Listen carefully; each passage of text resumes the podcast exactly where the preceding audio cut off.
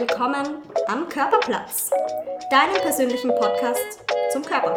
Wir nehmen dich mit und beleuchten die unterschiedlichsten Themen rund ums Menschsein.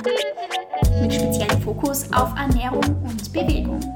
Ein Podcast von Laura und Elisabeth.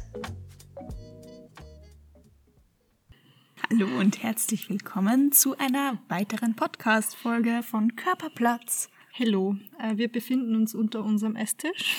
Ja, mit sieben. Na, okay, übertreibt man nicht. Sechs Decken haben wir Ja. insgesamt.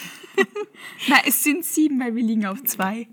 Wir liegen auf zwei, wir liegen auf zwei Decken. Eins, zwei, drei, vier, fünf, sechs. Na, es sind sechs Decken. Sechs Decken, ja. Genau. Ähm, wir probieren äh, was Neues aus, was den Ton betrifft. Sagt uns dann bitte auch gern Bescheid, ob ihr einen Unterschied merkt. Ähm, wie gesagt, wir sind eben noch neu, was die ganze Tontechnik angeht und wir probieren da jetzt mal was aus. Und ju, Genau.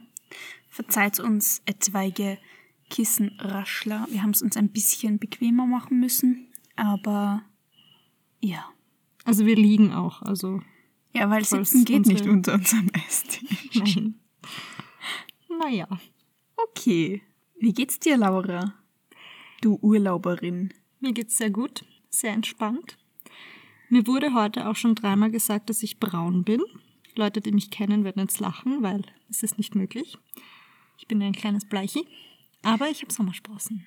Aber du bist, du hast mehr Farbe auf jeden Fall. Also es ist so, man merkt, du warst gerade in der Sonne. Also man merkt, ich bin jetzt nicht mehr weiß, sondern dunkelweiß.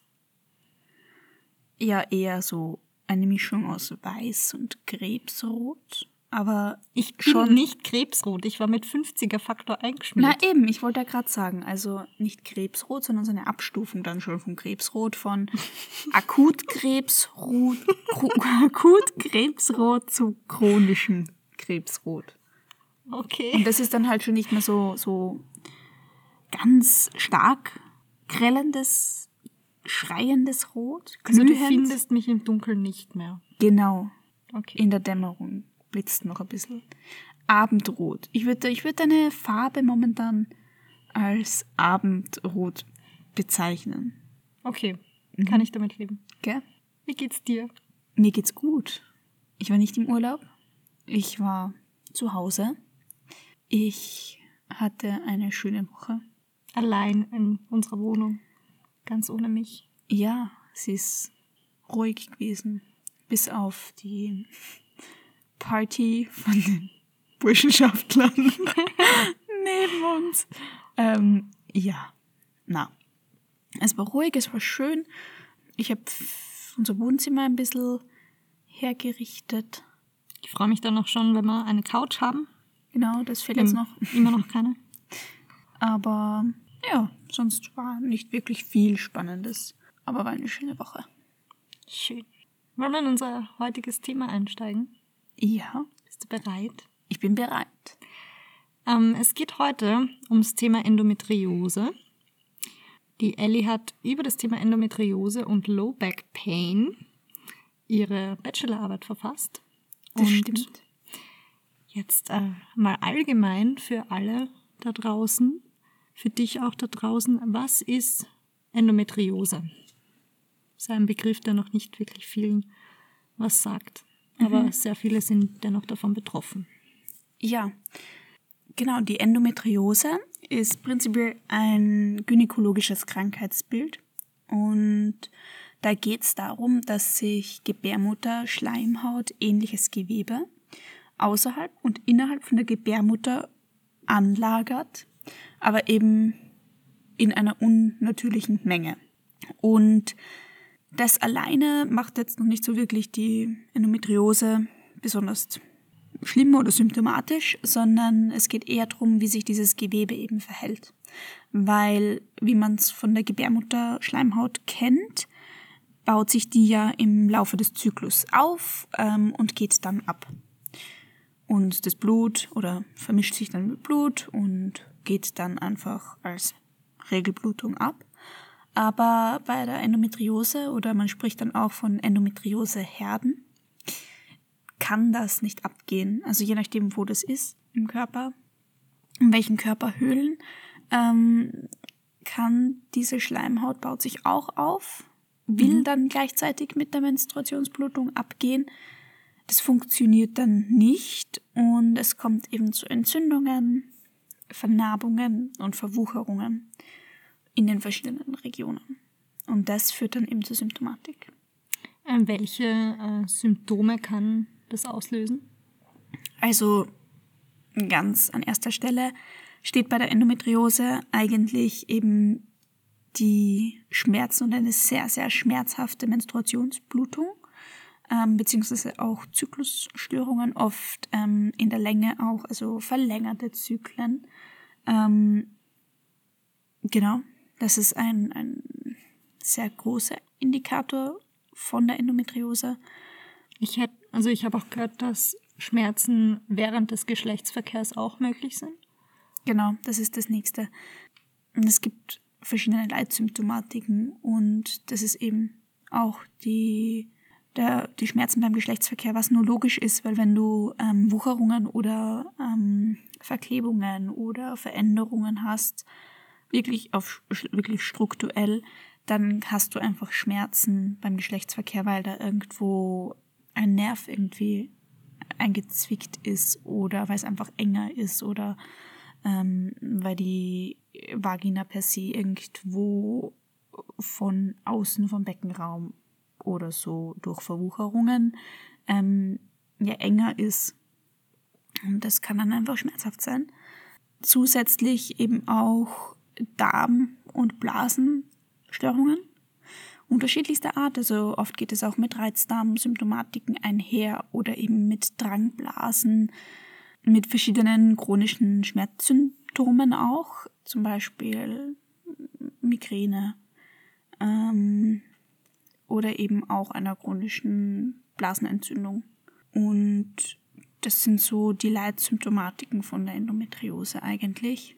Es dauert ja, ich glaube, sieben bis zehn Jahre, bis es zu einer Diagnose kommt, also zu einer wirklichen Diagnose von Endometriose.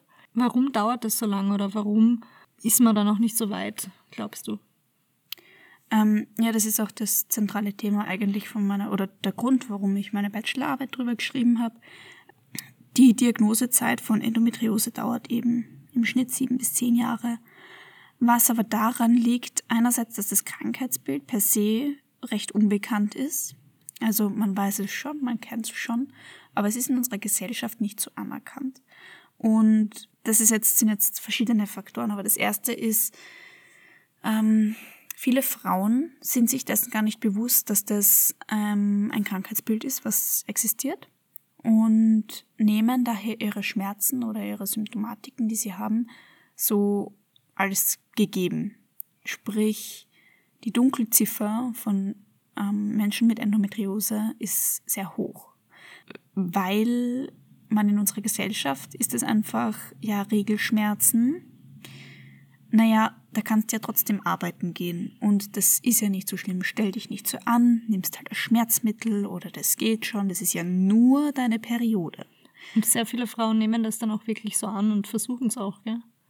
Also Ja. Schmerzmittel zu nehmen und durch, durchzudrücken und einfach Durchzubeißen. Durchzubeißen, Es ist ja genau. auch, es ist ja belastend, das ist psychisch ja enorm belastend, wenn du sagst, okay, ich bin quasi so schwach, dass ich einmal im Monat für keine Ahnung, zwei bis vier Tage Ausfall vor lauter Schmerzen, weil ich nicht anders kann. Und dann sehe ich in meinem Umfeld aber trotzdem die Frauen, die ihre Tage haben und sagen, naja, es zieht ein bisschen, aber ich merke nicht mehr. Und dann vergleicht man sich und sagt, okay, boah, dann muss ich das auch irgendwie aushalten und dann nehme ich halt meine Schmerzmittel und dann geht's schon irgendwie. Ähm, Aber das ist vor allem, glaube ich, vor einer Diagnose oder bevor man glaubt, dass man Endometriose hat oder weil wenn man weiß, dass man, dass man an einer Krankheit leidet oder dass man so ein Krankheitsbild hat, dann, dann ist es ja auch, man blöd gesagt jetzt, aber gesellschaftlich sollte es dann auch ein Grund sein. Es sollte immer ein Grund sein, wenn jemand Schmerzen hat oder sich unwohl fühlt ähm, oder glaubt nicht arbeiten zu können, zu Hause zu bleiben. Aber dann sollte erst recht von unserer Gesellschaft schön langsam anerkannt werden, dass man dann auch die Zeit gibt. Ja, aber da kommen wir halt wieder zurück zu dem Punkt, sag einmal deinem Arbeitgeber ähm, oder deiner Arbeitgeberin, ja, ich habe Endometriose und deshalb kann ich ähm, im Monat circa zwei Tage nicht arbeiten. Find einmal wirklich jemanden, der dann sagt, ja, okay, verstehe ich. Es ist ein Krankheitsbild. Das kennt auch fast niemand. Ich glaube, wir sind eben noch leider Gottes recht weit davon entfernt. Aber ich hoffe schon, dass, ähm, dass es irgendwann so weit sein wird, dass es verstanden wird und dass es auch so sein wird, dass die Möglichkeit ist, dass man zu Hause bleibt, dass man, dass man eben seinem Körper und sich selbst auch Ruhe geben kann, ohne ein schlechtes Gewissen zu haben. Ja, es ist eben, ich finde es immer schwierig, weil es ist ja auch was, was dich einfach belastet, weil du möchtest ja nicht ausfallen. Mhm. In den meisten Fällen. Aber um noch einmal auf dieses, diesen Diagnosezeitraum zurückzukommen, du hast eben diese lange Diagnosezeit einerseits, weil du das quasi tolerierst und weil du dir denkst, okay, das ist Norm, ich, es wird schon nichts sein und ich gehe nicht zum Arzt oder ich lasse es nicht weiter abklären. Und das andere ist, Endometriose ist ein sehr, sehr, sehr unerforschtes Krankheitsbild. Man weiß nicht, woher Endometriose kommt. Man weiß nicht, wie es entsteht. Es gibt verschiedene Theorien, wie es entsteht, aber man weiß im Endeffekt nicht, woher das kommt. Und zusätzlich ist es verdammt schwer zum ähm, Diagnostizieren auch. Du kannst es nicht zwingend im Ultraschall sehen, weil es gibt verschiedene Endometrioseformen und du kannst nicht alle im Ultraschall sehen. Und du kannst wirklich definitiv diagnostizieren, das ist auch der Standard momentan, wie Endometriose eben diagnostiziert wird und komplett fix festgestellt werden kann, ist eine Laparoskopie, also eine Bauchspiegelung. Bauchspiegelung, wo dann geschaut wird, okay, sind da Endometrioseherde. Und dann wird das Gewebe entnommen, biopsiert und wird geschaut, okay, wie schauen diese Zellen aus. Dann hast du es definitiv. Ja, und dann lebst damit, bis es halt irgendwann einmal nicht mehr geht quasi und du dann im Endeffekt eine Operation machen kannst und dieses Gewebe entfernen kannst was aber nicht heißt, dass es nicht wieder zurückkommt. Mhm. Und das ist eben das Problem. Es gibt verschiedene Behandlungsansätze, wie man die Symptomatiken reduzieren kann oder lindern kann oder wie man damit umgeht. Aber da ist ja auch ähm, hormonelle Verhütung, also die Pille auch, wird ja oft genannt, ähm, zur Linderung von Symptomatik oder Hormonspirale. Deshalb glaube ich, haben, wissen auch viele Frauen nicht, dass sie Endometriose haben, wenn sie lang die Pille nehmen, weil die Symptomatiken oder einige Symptomatiken ja erst nach dem Absetzen auftreten, oder? Das kommt drauf an, wenn ich natürlich mit 15 beginne, ähm, die Pille zu nehmen. Und da muss man auch erwähnen, es gibt ja eine Östrogenpille und eine Gestagenpille. Und bei der Endometriose oder prinzipiell bei so Krankheits Bildern wird meistens die Gestagen, also eine Gestagenpille verwendet, um Symptomatiken zu reduzieren. Ähm, wenn du jetzt wirklich diese Pille nimmst und über Jahre nimmst und dann absetzt, dann kann es natürlich sein, dass du dann danach drauf kommst. Mhm. Das muss aber nicht sein. Und da geht es auch eher darum, dass du eben halt wirklich auch diese Regelblutungen ähm, unterdrückst und deshalb keine Schmerzen hast. Aber die Endometriose per se haltest du damit ja nicht auf. Das heißt, andere Symptomatiken, also da sind wir wieder bei den Symptomatiken, du hältst mit der Pille quasi die Symptomatik von der schmerzhaften Regelblutung und den unregelmäßigen Zyklus auf. Mhm. Aber alle anderen Symptomatiken wie Schmerzen beim Geschlechtsverkehr, ähm, Dysurie, also sprich Störungen von der Blasenfunktion oder von Mastdarmstörungen oder was ich noch gar nicht gesagt habe, ich meine ja, ähm, die Infertilität, also die Unfruchtbarkeit, Unfruchtbarkeit ähm, ist halt auch ein, eine Symptomatik der Endometriose. Ähm, die kannst du, also du kannst wirklich rein diese Regelschmerzen und Regelbeschwerden kannst du mit der Pille verändern. Es ist wirklich, es ist ein super faszinierendes Krankheitsbild, weil man nur Theorien hat, wie es entsteht. Wann hast du das erste Mal darüber nachgedacht, dass du eine Metriose haben könntest, beziehungsweise wann hast du deine Diagnose bekommen? Nach wie langer Zeit und wie war das für dich? Bei mir war das so, ich habe lange keine Probleme gehabt mit meiner Regelblutung oder sonst irgendwas. ähm, hatte aber immer schon einen langen Zyklus. Und ich habe schon über Endometriose gehört gehabt, aber habe es nie mit mir in Verbindung gebracht. Und habe dann 2017, 16, 17, ähm, eben, da war ich 16 oder 17. ähm, da habe ich die ersten Probleme gehabt, dass ich einfach lange Zeit keine Regelblutung gehabt habe. Also sehr lange Ausfälle. Da habe ich aber nicht an Endometriose gedacht. Und auch Ärzte haben nicht an Endometriose gedacht. Das war, mir ist gesagt worden, ja, das ist, du machst ja viel Sport, es ist wegen am Sport. Kann sein.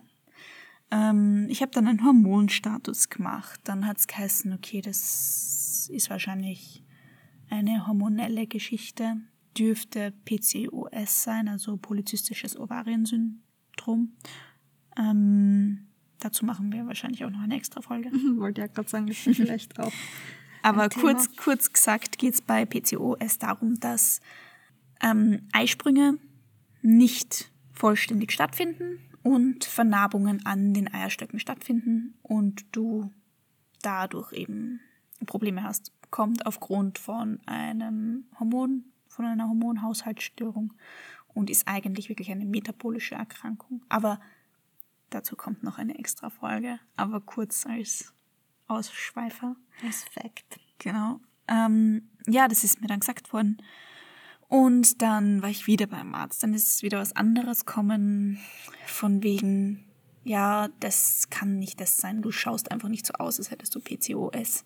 Was bei unterschiedlichen Ärzten? Genau. Okay. Und auch immer wieder weiter überwiesen. Und das ist eben, mm, das kurz zu, es ist ganz wichtig, dieser Ärzte- und Therapeuten, man sagt Ärzte-Shopping oder Therapeuten-Shopping. Ähm, du gehst von Arzt zu Arzt zu Arzt, wirst geschickt, geschickt, geschickt. Und du überlegst dir, du, du, das macht ja was mit einem. Du kriegst irgendwie eine Information, denkst dir, okay, gut, jetzt habe ich das anscheinend, das ist mein Problem. Wie verändere ich das?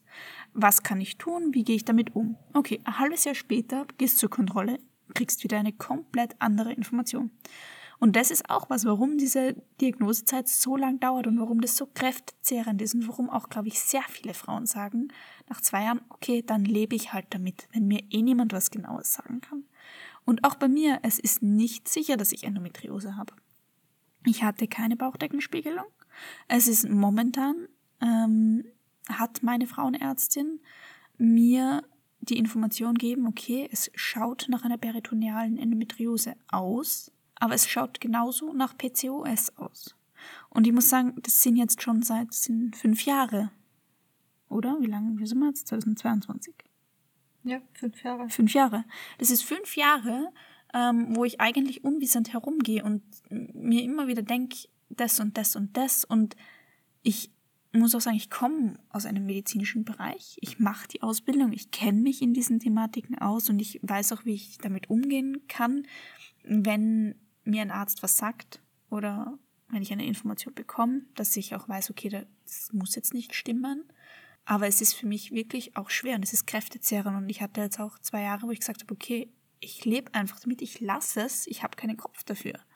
Das ist jetzt kurz ähm, eingekrätscht, wie meine Cousine so schon sagt. ähm, hat man bei PCOS ähnliche Symptome wie bei Endometriose? Nein, jein. Was sich überschneidet bei PCOS und Endometriose sind schon, je nachdem welche Endometrioseform natürlich, ist natürlich schon diese Unfruchtbarkeit. Also großes Wort, Unfruchtbarkeit bei beiden Krankheitsbildern kann man Kinder bekommen. Das bedeutet nicht bei beiden Krankheitsbildern, dass man komplett unfruchtbar ist. Es ist einfach schwieriger, Kinder zu bekommen. Ich möchte kurz ähm, hinzufügen, wir haben, ähm, also das ist nicht die einzige Folge, die wir zu diesem Thema geplant haben und bei einer weiteren Folge laden wir auch einen Gast ein. Genau. Die liebe Steffi und die lebt mit Endometriose und ist jetzt zum Beispiel auch schwanger. Also da gibt es dann auch nochmal Info dazu. Genau. Es gibt natürlich Formen und Arten der Endometriose, vor allem bei sehr fortgeschrittenen Formen. dass es natürlich schwierig ist und dass es zwei, drei, vier Jahre dauern kann, bis man wirklich mal ein Kind kriegt. Aber es ist eben nicht gesagt, dass es gar nicht funktioniert. Das ist mir ganz wichtig zu sagen, weil diese beiden Krankheitsbilder, gerade im Internet, wenn man damit da, wenn man PCOS eingibt, ist gefühlt das Erste, was kommt, Unfruchtbarkeit. Bei Endometriose genauso. Ja. Ähm, und man muss das einfach differenziert be betrachten. Ja. Aber man kann ja auch, glaube ich, dazu sagen, äh, in den Generationen vor uns werden wahrscheinlich auch einige Frauen, denen es sehr, sehr schwer gefallen ist, Kinder zu bekommen, Endometriose oder PCOS gehabt haben, ohne das zu wissen, oder? ja, natürlich. Und ich glaube, dass es echt sehr positiv ist, dass wir uns in eine Richtung bewegen, wo man einfach mehr weiß und wo man einfach anders auch damit umgehen kann. Klar. Einerseits ist es positiv, andererseits ist es halt zermürbend, wo wir jetzt wieder bei Ja. dem Thema wären, ähm, wie es bei mir war. Nur kurz ähm, wegen den symptomatischen Unterschieden. Da sind wir jetzt kurz abgeschweift. Genau, stimmt. Ähm, die Unfruchtbarkeit und auch die Schmerzen beim Geschlechtsverkehr ähm, können bei beiden Krankheitsbildern auftreten. Und der unregelmäßige Zyklus, oder? Ja, genau. Also das hätte ich von Das ist, ja sicher, das habe ich jetzt ein paar gehört, wo ich weiß, dass es gedacht, aber nicht, nicht gesagt. Ja, ein unregelmäßiger Zyklus kann viele Ursachen haben. Aber das ist natürlich bei beiden Krankheitsbildern so das häufigste. Ja, diese Unsicherheit irgendwo. Und jetzt habe ich es eben wieder in Angriff genommen aufgrund einer akuten Geschichte bei mir, wo ähm, wirklich eine Zyste ein bisschen Probleme gemacht hat. Und dann war ich eben bei meiner Frauenärztin und die hat dann ähm, im Ultraschall, beziehungsweise auch durch eine Tastuntersuchung und so, gesagt, okay, es könnte ein Endometriosebefall sein. Sie tendiert in diese Richtung mit ihren Gedanken aufgrund meines Hormonstatuses und dem Ultraschallbefund von meinen Eierstöcken sagt sie aber, schaut auch nach PCOS aus. Sie hat gesagt, wenn ich Glück habe, habe ich beides. Jackpot. Aber wie gesagt, ich bin da in der Abklärung und ich bin mir noch nicht zu 100% sicher, was es ist. Weil eine Sache muss ich sagen, ich habe Schmerzen. Also ich habe einen sehr unregelmäßigen Zyklus, sehr ähm, lange Phasen. Ich merke einen Zyklus psychisch und physisch, habe aber nicht immer eine Regelblutung. Und wenn ich eine Regelblutung habe, dann ist es meistens ziemlich die Hölle. Gerade an ein bis zwei Tagen, wo ich nicht weiß, wie ich gehen soll, weil ich Schmerzen bis zu den Knien runter habe, weil es auf der Innenseite von den Oberschenkeln so runterbrennt und zieht, dass ich mir denke, es gibt's nicht. Ähm, Im Zuge von meiner Bachelorarbeit habe ich da auch viele Erfahrungsberichte gelesen und ich glaube, ähm, da sind, haben Frauen diese Schmerzen echt gut bildlich beschrieben. Und was, glaube ich, auch nochmal hilft fürs Verständnis, wie sich sowas anfühlt. Und der Endometriose-Schmerz wird beschrieben ähm, wie ein Messer, das sich in den Bauch rammt und dreht. Das ist häufig vorkommen. Oder ähm, Fingernägel, die sich in dich hineinbohren oder eben so krallen. Ähm, oder beißende Schmerzen. Und ich finde, wenn man sich das vorstellt, da muss ich das gar nicht, gar nicht erleben. Dann kann ich wissen, okay, das hat nichts mit, mit normalen, unter Anführungszeichen, Regelschmerzen zu tun. Ich finde es, wenn man, vor allem wenn man sowas hört, ich finde es echt, echt abartig, dass man unter solchen Bedingungen in unserer Gesellschaft normal funktionieren muss und arbeiten gehen muss. Ja, das ist, ist schwierig, ja. Und ich, ich ziehe meinen imaginären Hut vor jeder Frau, ähm, die damit lebt, die damit umgeht. Ich finde das beachtlich. Ich weiß nicht, ob ich sowas könnte. Also Ja. das ist, ich sehe es halt auch bei dir und ich finde das arg. Ich finde das wirklich, das ist echt heftig. Ja. Und das, was ich halt arg finde, ist, dass dieses Thema viele Frauen betrifft. Wirklich. Aber Eine von zehn Frauen sogar, oder? Also meine Frauenärztin hat mir damals gesagt, wie ich gedacht habe, dass ich es habe. Ähm, dass es eine von zehn Frauen ist. Wie war das bei dir? Warum, also wie bist du drauf gekommen, dass du das haben könntest? Ähm, bei mir war es so, nachdem ich die Pille abgesetzt habe, habe ich echt starke Schmerzen beim Geschlechtsverkehr gehabt.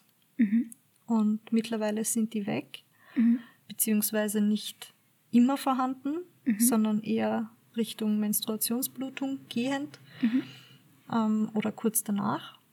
Aber ich meine, mein Zyklus hat sich relativ schnell eingependelt. Ich habe sieben Jahre lang die Pille genommen und ein Jahr lang mit dem Nuvaring verhütet. Und ich habe danach wirklich gleich 30 Tage später meine erste Blutung gehabt und seitdem jeden Monat. Also echt ziemlich ähm, pünktlich und habe auch, muss auf Holz klopfen, unser Holzboden, Tisch, Tisch ging ja auch, keine wirklichen Menstruationsschmerzen, aber ich hatte echt so ein halbes Jahr lang wirklich starke Schmerzen beim Geschlechtsverkehr, dass es auch schon so weit gegangen ist, äh, dass mein Partner und ich, wir haben nicht mehr gewusst, welche Position oder wie wir das jetzt angehen, weil es war kein, es war keine Freude mehr da, es war keine Vorfreude mehr auf, okay, ähm, umgangssprachlich, ich bin nicht scharf, ich will Sex haben und das, das war nicht mehr da, sondern es war wirklich schon ein bisschen so ein Angstgefühl. Erlebe ich gleich Schmerzen, wenn, in welcher Position? Äh, dann hat es gewisse Positionen gegeben, die sind gegangen, aber die sind beim nächsten Mal halt auch wieder nicht gegangen. Und dann habe ich eben mit meiner Frauenärztin gespro äh, Ärztin gesprochen und sie hat gesagt, es wäre das Beste, ähm, jetzt einmal ein Jahr abzuwarten, weil es sein kann, wenn man so lange die Pille genommen hat, dass auch das eine Hormonumstellung ist und dass das auch wieder weggeht. Und bei mir ist es wirklich quasi weggegangen. Also sie hat dann auch gesagt, dass es normal ist, aus, aus jetzigem Wissensstand her, dass man kurz vor der Periode oder kurz danach, ähm, dass es unangenehmer sein kann. Mm, Das hat auch was mit der Senkung vom Muttermund zu tun, schätze ich. Ja. Und Und mit der Veränderung ja, vom Gewebe. Mhm. Okay, und wie bist du damals? Weil das war ja dann vor wie vielen Jahren? vor zwei. Okay. Bist du dann über die Steffi darauf auf die Idee gekommen, dass das Endometriose sein könnte? Oder wie hast du die Schmerzen beim Geschlechtsverkehr mit Endometriose in Verbindung gebracht? Über Google oder? Ähm, ich folge auf Instagram ähm, jemanden und sind ein Instagram-Pärchen, sie Model, er Unternehmer und die haben, die sind einfach extrem entzückend und die haben lang probiert, Kinder zu kriegen, nachdem sie geheiratet haben. Und sie hat nach einem Jahr von ihrer Geschichte erzählt und auch von ihrer Wut, die sie auf die Ärzte hat, auf diesen Ärzte-Marathon, auf dieses Ärzte-Shopping, dass sie seit sie 15 ist mit diesen Schmerzen lebt und nicht weiß, wo sie hin soll damit und ihr immer wieder gesagt worden ist, das ist normal. Und da ich zu diesem Zeitpunkt eben auch diese Schmerzen hatte und habe ich mir gedacht, ich frage, ich bin ja so ein Hypochonder, muss man Ja. dazu sagen. Ähm, und ich frage Ärzte lieber fünf Fragen mehr als fünf zu wenig. Und ich habe damals eine neue Frauenärztin gehabt und die da Gott sei Dank ähm, belesen ist bzw. interessiert ist, auch was das Thema Endometriose und PCOS angeht. Das heißt, sie hat auch da weitere Schulungen schon gemacht und sich darüber informiert, weil sie gemeint hat, dass sie, also sie war auch meiner Meinung, dass sehr viele Ärzte in dem Bereich noch immer nicht genug tun und sich nicht genug weiterbilden. Und sie hat gemeint, wenn die Symptomatiken wirklich mehr werden, jetzt wo sich äh, meine Hormone umstellen, beziehungsweise ähm, auch das mit dem Geschlechtsverkehr dann bleibt, dann würde sie mir schon raten, dem wirklich mehr nachzugehen. Das ist auf jeden Fall sehr klug, ja. Das ist auch ganz wichtig, was du da sagst mit diesen, ich will jetzt keinem Arzt oder keiner Ärztin eine Wissenslücke unterstellen. Und ich bin mir sicher, dass ähm, FrauenärztInnen über Endometriose und über PCOS Bescheid wissen. Ja. Aber ich traue mich zu behaupten, und das ist auch meine persönliche Erfahrung, ähm, dass vor allem, es ist jetzt vielleicht nicht korrekt, Ärzte der älteren Generation diese Themen abtun. Das habe ich bei, ja okay, drei Ärzten insgesamt, Erzähl meinen dazu. vier Ärzten ähm, festgestellt. Und meine Vermutung ist dahinter, okay, wie soll ein Mann, und das soll jetzt nicht irgendwie diskriminierend sein oder sonst was, oder ich möchte auch niemanden unterstellen, dass er niemanden nicht mitfühlen kann, aber wie soll ein Mann wissen, wie sich Regelschmerzen anfühlen? Und wie soll ein Mann wissen, wie sich Regelschmerzen mit Endometriose oder Schmerzen für eine Frau beim Geschlechtsverkehr anfühlen? Ich möchte jetzt noch kurz hinzufügen, ähm, das bedeutet nicht, dass wir sagen, dass diese Ärzte äh, schlecht sind, weil auf, Nein, in, auf in Fall. anderer Weise, wenn es nicht um diese zwei Krankheitsbilder geht, sind sie sehr kompetent. Die sind auch auf die Krankheitsbilder kompetent. Ich bin mir sicher, dass der dir sagen kann, was Endometriose ist. Ja, das schon. Aber dass diese Awareness und dieses, ach, das könnte Endometriose sein, nicht da ist, weil man sich eben, glaube ich, zu wenig auch damit beschäftigt. Die Forschung ist, die steht. Also natürlich, es tut sich was, es wird viel getan im Sinn von, okay, wie kann man das weiter erkennen? Ähm, Wie kann man, was für Symptomatiken gibt es da? Es gibt Leitfäden für Endometriose, wo du sagst, okay, du probierst es dann zuerst ähm, mit einer hormonellen Behandlung und dann gibt es verschiedene ähm, zusätzliche Behandlungen wie Vitamin D3 oder man schaut, okay, ähm, man versucht einfach auch alternativmedizinische Ansätze zu finden, um Frauen zu helfen, dass eben nicht die Operation sofort an erster Stelle steht. Ähm, aber die, die Forschung, es, es, man weiß immer noch nicht, woher diese Endometriose kommt. Und das ist, glaube ich, auch das, was ich faszinierend finde an dem Krankheitsbild. Die bekanntesten Theorien, die kennt man schon seit Anfang vom 20. Jahrhundert. Also, so früh schon. ja, Anfang 20. Jahrhundert ist 1900. Ja. Ja, passt. Ja, voll, eben wie vorhin schon gesagt. Und da gibt's, also da haben zwei ähm, Forscher oder zwei Ärzte eben sehr viel, viel geforscht. Und mh, das sind bis heute die, die am weitesten verbreitesten Theorien zur Entstehung für Endometriose. Und die sind eben von Sampson und von Meyer, von zwei Ärzten, entwickelt worden. Und das ist einerseits die Verschleppungs- bzw. Transplantationstheorie von Sampson, wo er sagt, okay, im Sinne einer retrograden Menstruation, also sprich das Menstruationsblut nicht nur aus dem Körper hinausfließt, sondern auch irgendwie zurück und so in der Gebärmutter und in den Eierstöcken oder im Gebärmutterraum ähm, eben diese Endometrioseherde entstehen lässt. Das ist die Theorie nach, nach Sampson. Und Meyer hat dann noch die Metaplasie-Theorie entwickelt, wo er sagt, okay, man hat quasi, also unter Metaplasie versteht man die Umwandlung von einer Zelle in eine andere Zelle. Ähm, die differenziert sich quasi anders. Und im Falle von der Theorie heißt es, dass sich eben zum Beispiel Gewebe vom Peritoneum, also vom Bauchfell, Bauchraum, in Gebärmutterschleimhaut umwandelt. Das Ganze muss irgendwie getriggert werden. Also es muss irgendeinen einen Auslöser geben, warum sich Gewebe umwandelt. Aber das hat man nicht gefunden. So bleibt seine Theorie.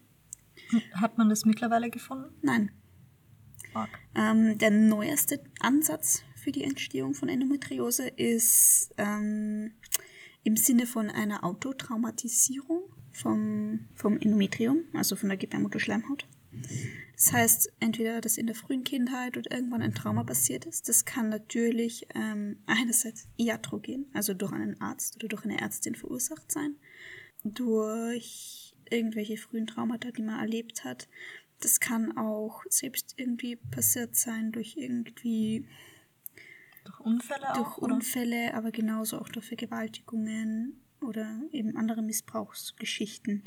Und da sagt man, okay, ähm, auch laut dieser Theorie kann auch allein die Menstruation ein Traumata sein für den Körper, wenn du da irgendwie anfällig bist. Es ist eine Theorie und ich bin auch nicht zu 100% in diese eine Theorie eingelesen.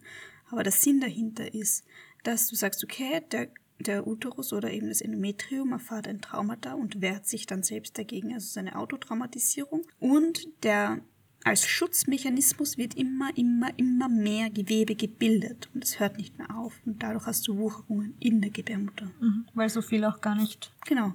abgegeben, Abgeben werden kann. kann. Ja. Abgeben kann, ja. Wo man eben sagt, man hat, es ist halt einfach ein Kreislauf, ein Teuf- Teufelskreislauf von quasi Verletzungen in der Muskelschicht vom Endometrium, wo sich dann wieder mehr aufbaut. Und dann hast du aber wieder eine Traum, ein Trauma quasi durch die Menstruation und so weiter und so weiter und so weiter. Es ist aber auch nur eine Theorie. Aber die war, oder die ist eben etwas neuer. In Was heißt frühen- etwas neuer? In den frühen 2000ern war das. Okay. Also jetzt auch nicht super brandneu. Aber hab, eben, ähm, wie gesagt, die Forschung darauf bezogen steht. Die, man weiß nicht genau, woher das kommt. bezüglich Forschung. Ich habe mir natürlich aus Ernährungssicht auch ähm, ein bisschen eingelesen, was Endometriose betrifft. Ähm, es gibt schon einige Studien, aber die meisten sind wirklich eben aus Anfang 2000er. Die, die wirklich äh, ernährungsspezifisch waren in 2004 und 2011, zwei unterschiedliche. Und dabei ist man eigentlich nur drauf gekommen, was man auch wirklich ähm, damit bestätigt hat oder halt bemerkt hat, dass Omega-3-Fettsäuren oder ein- eine höhere Aufnahme von Omega-3-Fettsäuren die Symptomatik, was äh, den Schmerz betrifft, lindern kann. Das heißt, die Schmerzdauer, die Schmerzintensität während der Menstruationsblutung und ähm, auch, dass es auch dazu kommen ist, dass weniger Schmerzmittel konsumiert werden müssen. Hat man das rein bei Endometriose-Patientinnen dann gemacht? Ja, also, also, also da die, hat es eine, eine Kontrollgruppe gegeben. es hat eine Kontrollgruppe und eine Experimentalgruppe gegeben. Und hatte, hatte, also ich habe die Studie die Kontrollgruppe ähm, war gesund. Hat, ja, aber hatte die Schmerzen bei der Menstruation? Das weiß ich ehrlich gesagt nicht so genau. Weil das, also es wäre interessant zu wissen, auch für weitere Forschungen. Ähm, Das könnte ich vielleicht jetzt noch recherchieren und dann in der nächsten Folge, Folge zum Thema noch einmal ergänzen. Ja, beziehungsweise kann es ja auch einfach sein, dass es ähm, nicht erwähnt worden ist in der Studie. Das ist ja oft so, ähm, weil es wäre dann ja die Idee dahinter, eine Kontrollgruppe. Weil wenn es den Schmerz reduziert, wäre die Frage, reduziert es nur den Schmerz bei Endometriose oder überhaupt bei Regelbeschwerden?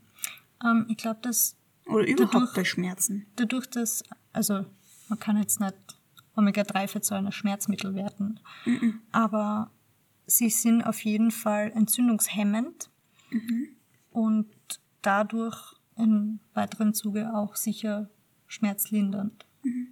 Stimmt, aber das würde dann die ja, Wundheilung. Genau, es würde ja dann wieder eher auf die Endometriose Ja. ähm, Also hinzielen, es wird auch weil das ja bei- ein Entzündungsprozess ist, den du ja bei der normalen Regelblutung nicht hast. Genau, und bei, ich weiß nur, dass es bei Arthritis ähm, auch eine Thera Ernährungstherapieform ist. Es ist, es ist spannend, ja, weil es gibt ja auch ähm, so ein bisschen unspezifischere Entstehungsgeschichten, die sich da so herum kursieren, was ja einerseits die Vererbung ist, was man nicht zu 100% sagen kann. Also es kommt schon gehäuft in Familien vor, man muss auch sagen, wie lange kann man denn schon Endometriose jetzt wirklich, oder wie lange wird Endometriose schon diagnostiziert? Kann man das adäquat rückverfolgen, was jetzt einen, einen Vererbungsmechanismus betrifft, aber bis jetzt hat man auch noch keinen Vererbungsmechanismus gefunden. Aber auch da ist es so, dass die Ernährung einen großen Faktor dabei hat. Also einfach diese, ähm, dieser Lifestyle-Faktor ist auch sehr groß. Und das muss man sagen, das hat man ja bei vielen Erkrankungen. Ähm, zum Beispiel sind ja diese ganzen Gesellschaftserkrankungen, sprich Herzerkrankungen oder Herz-Kreislauf-Erkrankungen, ähm, metabolische Erkrankungen, sowie Diabetes oder Schlaganfälle, Herzinfarkte, das ist ja alles viel häufiger geworden, häufiger geworden in den letzten Jahren durch unseren Lebensstil. Wir bewegen uns zu wenig und wir essen zu viel und wir essen zu ungesund. Grob gesagt. Also durch Ernährung, ich meine, das ist jetzt, geht jetzt von der Endometriose wieder weg, aber allgemein gesagt, es ist ja immer noch nicht 100% alles bekannt, ähm, wie man präventiv gewisse Herz-Kreislauf-Erkrankungen einfach äh, verzögern bis sogar verhindern kann durch richtige, gesunde Ernährung, bedeutet natürlich für jeden auch ein bisschen was anderes. Ich meine, im Grunde kann man schon sagen, was ist gesund, was ist ungesund aber jeder hat ein anderes Darmbiom. Ähm, jeder ist ein bisschen anders aufgebaut, jeder vertragt andere Sachen besser oder schlechter. Und wenn man sich aber richtig ernährt und das so früh wie möglich und auf langfristige Zeit und sich zusätzlich auch bewegt, und da haben wir eh in der letzten Folge drüber gesprochen, es muss jetzt kein komplettes Leistungstraining sein. Es ist einfach moderate Bewegung oder NEAT, wie wir gesagt haben ähm, dann äh, kann man damit wirklich sehr viel vorbeugen. Mm, Ja, also es geht, also da gibt so diese quasi diese Lifestyle Modification. wo man sagt, diese 150 Minuten in der Woche, ja, ähm, moderates Ausdauertraining, bisschen Kraftsport, wenig Fleisch, wenig ähm, generell oder weniger tierische Produkte, viel Obst und Gemüse, ausreichende Flüssigkeitszufuhr, wenig bis kein Alkohol. Diese Punkte kann man, glaube ich, grob zusammengefasst sagen, sind präventiv für unsere Go-To-Erkrankungen. Punkt. Ja, also, also das kann man allgemein sagen. Mhm. Ähm, ich bin da, glaube ich, ein bisschen mehr ins Detail gegangen. Aber Ja, eben mit dem, mit dem Darmbiom und so. Wir Genau. haben heute lustigerweise in der Früh ähm, ein lustiges Gespräch gehabt äh, über das Cholesterin, wo wir dann über das geredet haben, okay, was, hat, was haben tierische Produkte eben für einen Einfluss auf Cholesterin, einen Cholesterinwert, ähm, und wo wir dann gesagt haben, aber trotzdem, auch wenn du gar kein Fleisch isst, kann es trotzdem sein, dass dein Cholesterin erhöht ist, zum Beispiel. Also mein Cholesterin ist erhöht. Ähm, Cholesterin ist auch sehr viel vererbt. Genau. Das genau. kann man wirklich leider nicht so arg beeinflussen, wie man es gern möchte. Natürlich ist es gut, wenn man auf seine Ernährung achtet und besser als man macht es nicht, wie in jedem Fall. Aber bei mir, in meinem Fall, ist es vererbt. Ja, eben. Und das ist das, worauf ich jetzt eigentlich damit raus wollte. Ähm, es gibt immer auch Unterschiede, es gibt immer auch die Möglichkeit, dass es ein anderer Faktor ist. Es ist nichts einfach nur durch, nur weil du schlecht isst. Ja. Oder wenn du, das heißt nicht, dass du keinen Herzinfarkt kriegst, wenn du dein ganzes Leben lang super gesund bist. Es gibt einfach andere Faktoren, die damit reinspielen. Aber Ernährung ist ein großer Faktor. Und so auch bei der Endometriose. Äh, kurz zurück eben zu dem bei den Studien. Ähm, zwei, die ich mir da eher angeschaut habe, ist von Parazzini, die ist aus 2004 und von Trabert oder Trabert aus 2011. Trabiat. Trabert. Habe ich auch bei meinen. ich lese mal alles gleich Englisch.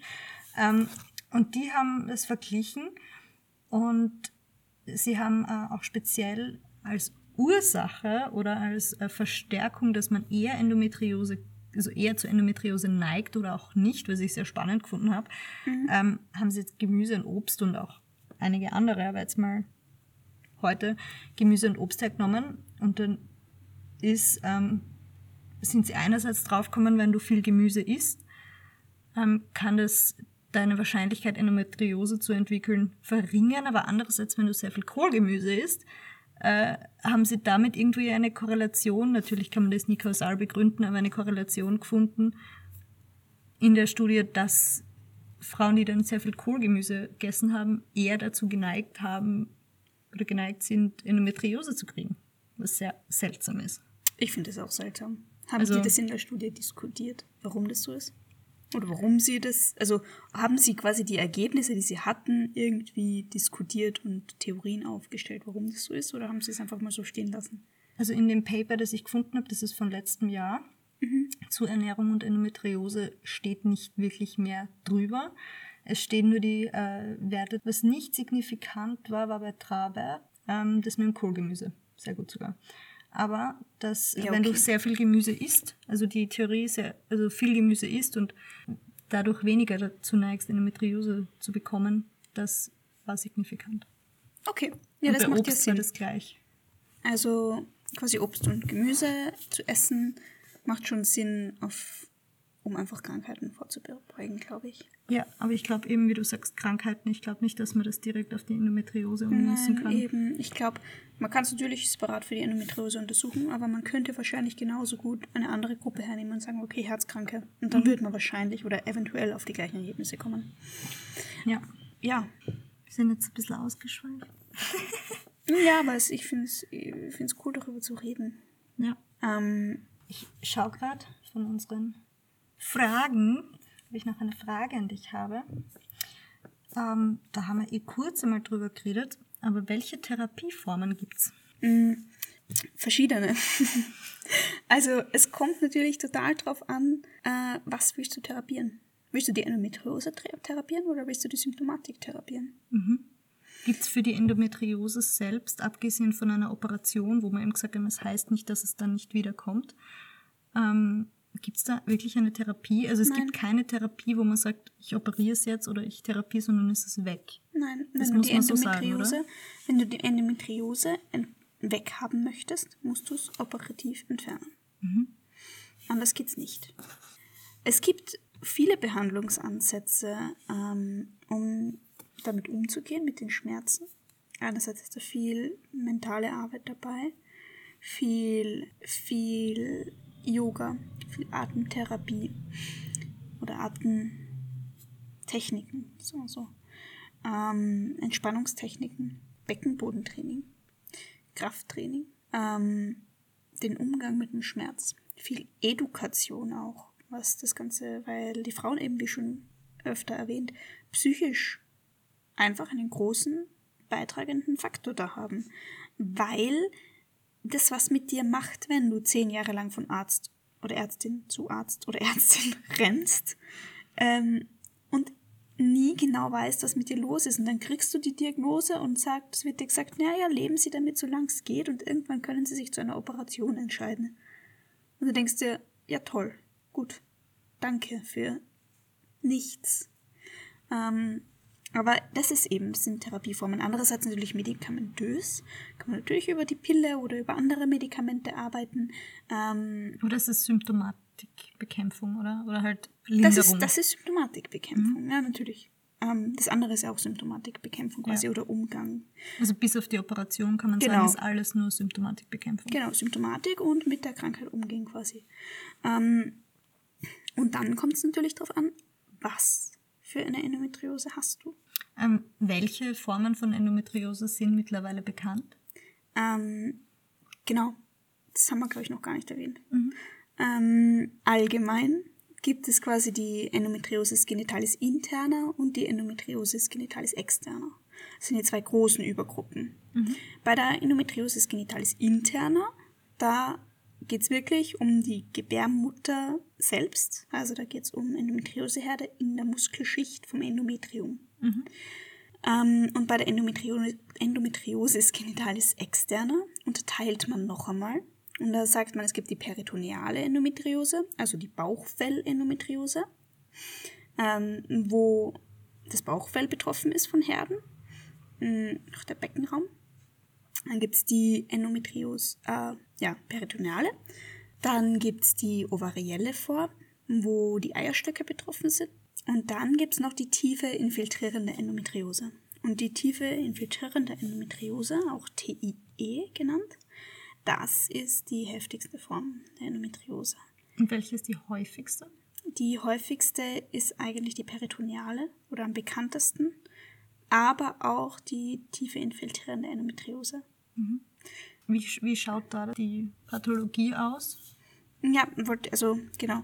Ähm, da geht es wirklich darum, dass die Endometriose, das ist genau das, wo Organgrenzen und Gewebsgrenzen überlagert werden. Und da kommt es komplett drauf an. Das ist dann einfach Endometriose im gesamten Beckenraum. Es kann auch sein, dass es zu Herden im Schulterbereich kommt, dass es zu Herden am Zwerchfell kommt. Das ist sehr selten, ähm, kann aber sein. Aber oft ist bei der TIE eben so, dass zum Beispiel die Harnleiter betroffen sind, dass die Harnblase betroffen ist. Da kommen wir dann auch wieder, da schließt sich der Bogen zur Symptomatik. Warum hat man Harnproblematiken? Naja, wenn man eine tiefe infiltrierende Endometriose hat und sich Herde bzw. Bucherungen und Vernarbungen um deine Harnblase, in deine Harnblase, bei deinen Harnleitern haben, da kann es bis zu ähm, wirklich Harnleiterverschlüssen kommen. Oh. Durch diese Wucherung der Endometriose. Und da ist dann nicht mehr die Endometriose das Problem. Na, Da hast du dann einmal ein ganz anderes Problem noch. Oder auch beim Darm. Das ist eben die TIE, das ist die fieseste Form und das ist abartig. Und ähm, da kommt auch der Punkt von der, von der Therapie wieder. Du kannst nicht alles laparoskopisch machen und einfach entfernen. Ähm, oft ist es auch so, dass es wirklich ein multi- oder ein interdisziplinäres Zusammenarbeiten von Ärzten, weil ein Gynäkologe kennt sich natürlich aus mit dem Erkrankung oder mit, der, mit dem Krankheitsbild und kennt sich aus mit der Gebärmutter und was weiß ich was, aber der wird sich nicht drüber trauen, dass er eine Infiltration, also Infiltration bedeutet hineinwachsen in ein anderes Gewebe oder in ein anderes Organ, ähm, der wird da nicht den Harnleiter operieren. Da wäre innere, einen, eine innere oder einen Nephrologen, also einen hirnspezifischen Arzt oder Ärztin brauchen, ähm, der das macht. Wenn der Darm betroffen ist, wird man immer einen Darmspezialist in, hinzuziehen. Und äh, das ist eben, das ist das Komplizierte an einer Endometriose. Äh, können alle Formen gleichermaßen zur Unfruchtbarkeit führen oder gibt es Formen, bei denen die Unfruchtbarkeit häufiger vorkommt? Mm, Da, das weiß ich nicht. Also ich habe jetzt keine klare Zahl oder irgendwas für dich. Rein logisch gesehen, ja. Okay. Also wenn natürlich, ähm, Es wenn kommt davon, was bewachsen ist, oder? Genau, es kommt es eben. Deshalb sage sag ich, es ist nicht bei jeder Endometrioseart, dass du ähm, Blasenstörungen hast. Wenn deine ähm, Harnleiter und deine Harnblase nicht betroffen sind, dann wirst du keine Probleme damit haben. Ja. Und das Ähm, sind wahrscheinlich, äh, bedeuten jetzt zum Beispiel, äh, wenn du Herden in den Eileitern, auf den Eileitern Eierstöcken hast, kommt es ja auch noch darauf an, wie heftig die sind, oder? Ja, also zum Beispiel bei der ovariellen Form, wenn wirklich Verzystungen an den Eierstöcken sind, hat man natürlich ein Problem mit Eisprüngen, mit ähm, der Weiterleitung vom Ei, vom, im Eier, vom Eierstock über den Eileiter. Ähm, aber selbst da, es ist eben schwierig, aber nicht unmöglich, glaube ich. Ja, das ist die, die Therapie dann wieder. Worüber ich noch ganz kurz sprechen mag, weil es ein bisschen mein Baby ist durch meine Bachelorarbeit. Über Low Back Pain. Ja, ähm, ist auch eine Symptomatik, die ich selbst habe. Mhm. Unterer Rückenschmerz.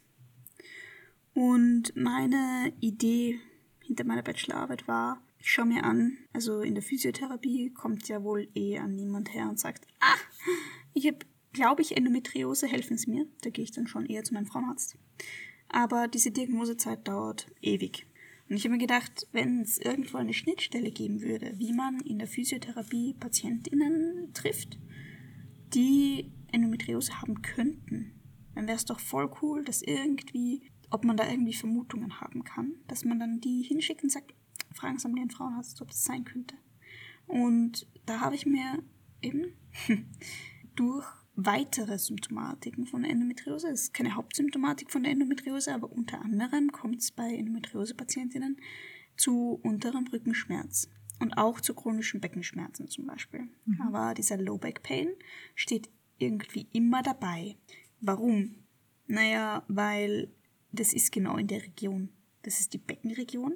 Da kommt es zu Verwachsungen, da kommt es zu ähm, Verwucherungen eventuell von auch sakralen Nerven, ähm, von Zysten an den Eierstöcken. Die können natürlich sich im Rücken schmerzhaft zeigen.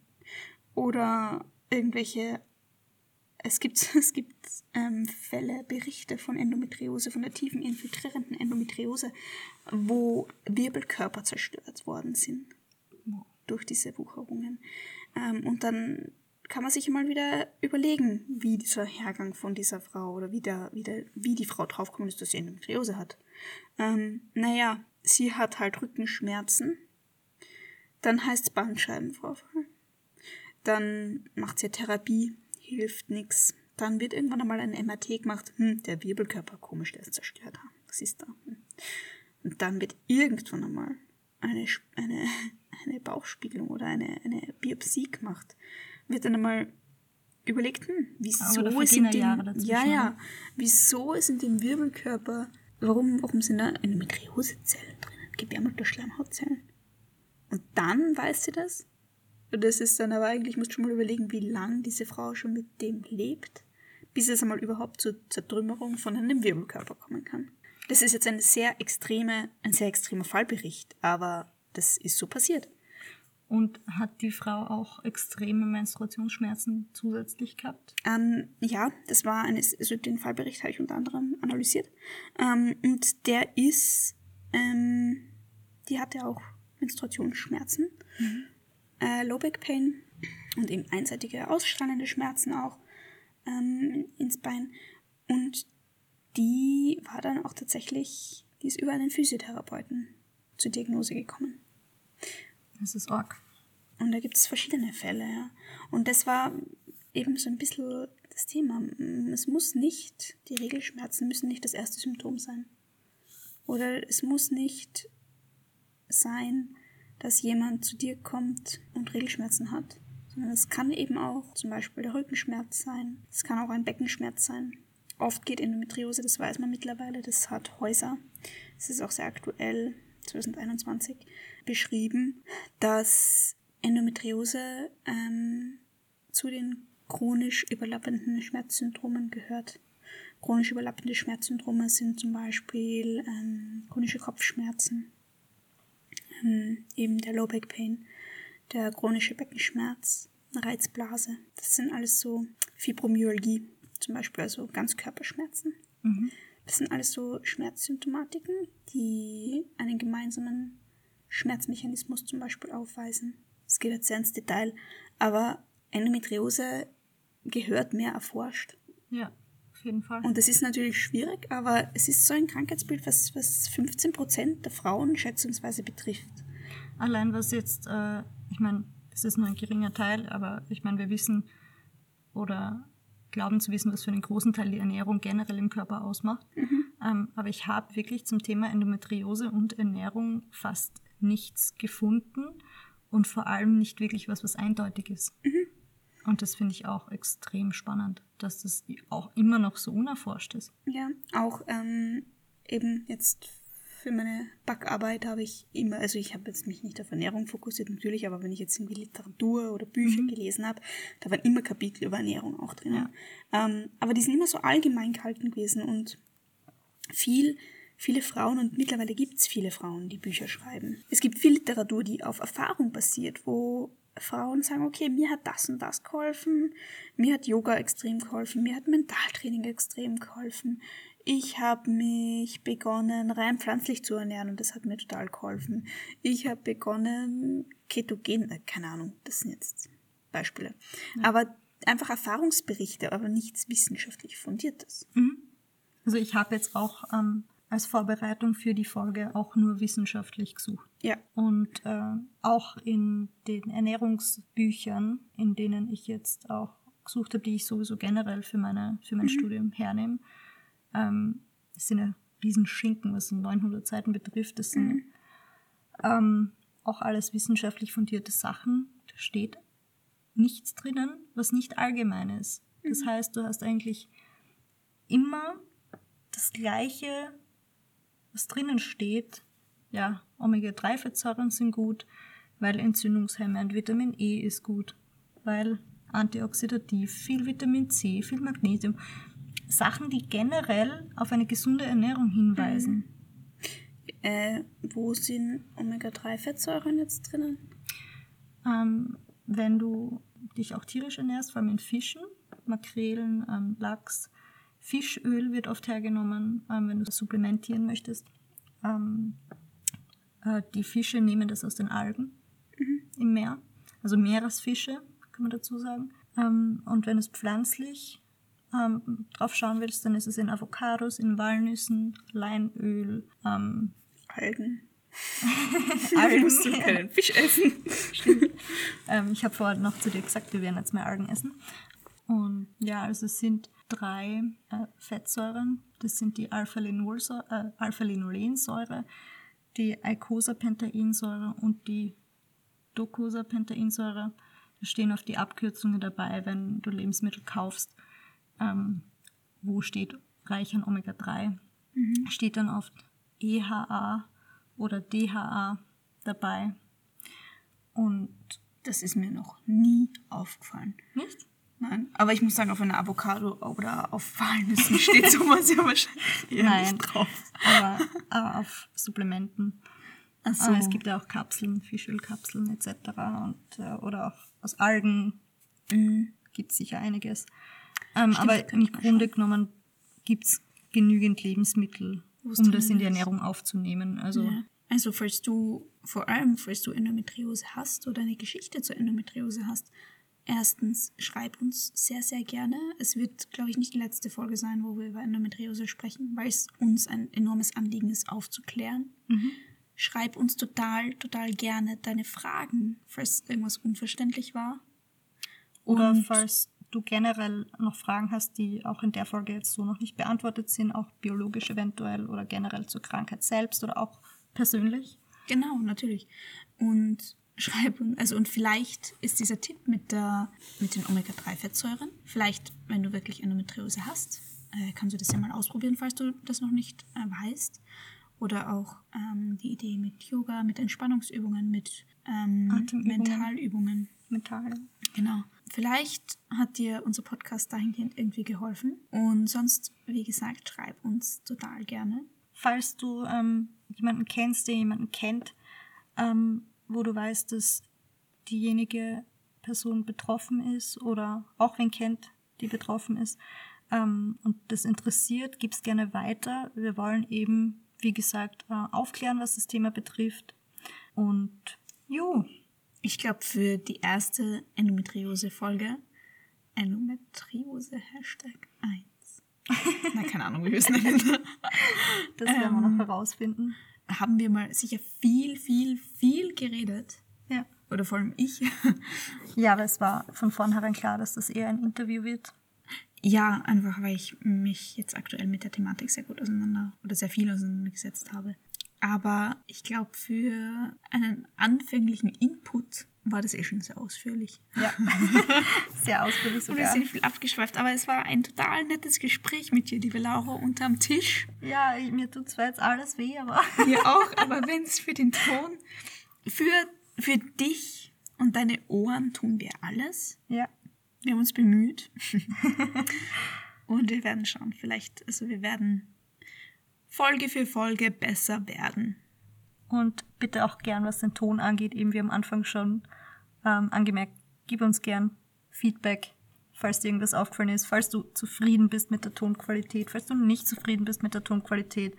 Ähm, ja, sag's uns. Kurzer Hinweis, wir werden in den nächsten Wochen auch auf Instagram mehr aktiv sein, vor allem auch was den Podcast betrifft. Wir werden dich auch mehr mit einbeziehen, Fragen stellen, beziehungsweise auch ähm, dass du uns Fragen stellen kannst vor einer Folge, damit wir die vielleicht auch gleich ähm, beantworten können. Jo, Folg uns gerne. aber unsere Instagram-Namen stehen eh Unten. auf Spotify. Ähm, Apropos Laura, wie schaut's denn aus? mit? Apple Podcast. Stimmt, ja, da werde ich mich jetzt auch drum kümmern, Ich glaube, dass nicht nur die erste Folge bei Apple Podcast aufscheint, äh, sondern auch die anderen. cool. Ja. Also nicht nur bei Spotify hörbar, sondern Auch bald auf allen anderen Kanälen. Da bemühe ich mich die Woche drum. Und gebe dann auf Instagram Bescheid, wenn es soweit ist. nice. Ja, dann Entspannen wir unsere Rücken Ja, also ich, ich dehne mich jetzt mal, glaube ich, eine halbe und Stunde. grappeln unter unserem Tisch hervor. Beziehungsweise Frischluft tut auch mal ganz gut. Ja. Na gut, es war mir ein Volksfest. Und mir ein inneres Blumenpflücken, wie jedes Mal. Liebe Elisabeth. Liebe Laura. Und dann äh, verabschieden wir uns auch von dir. Wir wünschen dir einen guten Start in die Woche. Und Bis bald. ciao sie. Tschüssi.